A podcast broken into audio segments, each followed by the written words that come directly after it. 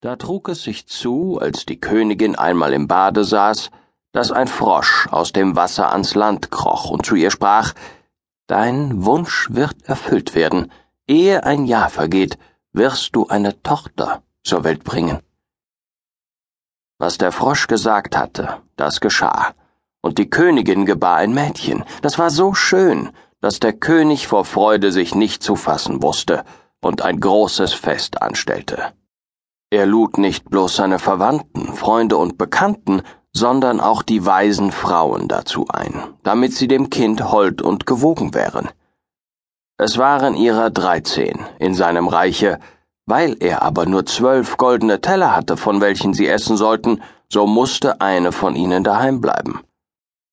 Das Fest ward mit aller Pracht gefeiert, und als es zu Ende war, beschenkten die weisen Frauen das Kind mit ihren Wundergaben die eine mit Tugend, die andere mit Schönheit, die dritte mit Reichtum und so mit allem, was auf der Welt zu wünschen ist.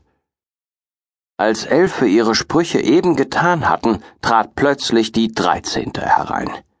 Sie wollte sich dafür rächen, dass sie nicht eingeladen war, und ohne jemanden zu grüßen oder nur anzusehen, rief sie mit lauter Stimme die Königstochter soll sich in ihrem fünfzehnten Jahr an einer Spindel stechen und tot hinfallen. Und ohne ein Wort weiterzusprechen, kehrte sie sich um und verließ den Saal. Alle waren erschrocken. Da trat die Zwölfte hervor, die ihren Wunsch noch übrig hatte, und weil sie den bösen Spruch nicht aufheben, sondern ihn nur mildern konnte, so sagte sie, es soll aber kein Tod sein, sondern ein hundertjähriger tiefer Schlaf, in welchen die Königstochter fällt. Der König, der sein liebes Kind vor dem Unglück gern bewahren wollte, ließ den Befehl ausgehen, dass alle Spindeln im ganzen Königreiche sollten verbrannt werden. An dem Mädchen aber wurden die Gaben der weisen Frauen sämtlich erfüllt, denn es war so schön, sittsam, freundlich und verständig, dass es jedermann, der es ansah, lieb haben musste. Es geschah, dass an dem Tage, wo es gerade fünfzehn Jahre alt ward, der König und die Königin nicht zu Haus waren und das Mädchen ganz allein im Schloss zurückblieb.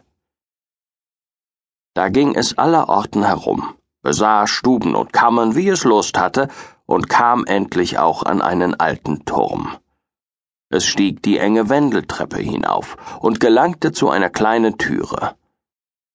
In dem Schloss steckte ein verrosteter Schlüssel, und als es ihn umdrehte, sprang die Türe auf, und da saß in einem kleinen Stübchen eine alte Frau mit einer Spindel und spann emsig ihren Flachs.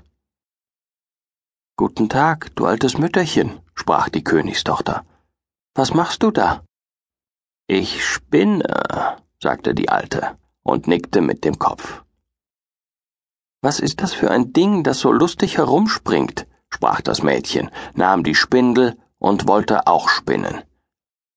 Kaum hatte sie aber die Spindel angerührt, so ging der Zauberspruch in Erfüllung, und sie stach sich damit in den Finger. In dem Augenblick aber, wo sie den Stich empfand, fiel sie auf das Bett nieder, das da stand, und lag in einem tiefen Schlaf. Und dieser Schlaf verbreitete sich über das ganze Schloss. Der König und die Königin, die eben heimgekommen waren und in den Saal getreten waren, fingen an einzuschlafen, und der ganze Hofstaat mit ihnen. Da schliefen auch die Pferde im Stall, die Hunde im Hof, die Tauben auf dem Dache, die Fliegen an der Wand, ja, das Feuer, das auf dem Herde flackerte, ward still und schlief ein. Und der Braten hörte auf zu brutzeln. Und der Koch, der den Küchenjungen, weil er etwas versehen hatte, an den Haaren ziehen wollte, ließ ihn los und schlief. Und der Wind legte sich, und auf den Bäumen vor dem Schloss regte sich kein Blättchen mehr.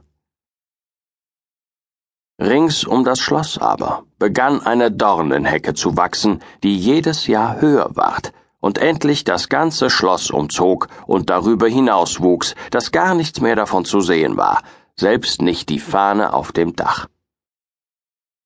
Es ging aber die Sage in dem Land von dem schönen schlafenden Dornröschen, denn so ward die Königstochter genannt, also dass von Zeit zu Zeit Königssöhne kamen und durch die Hecke in das Schloss dringen wollten.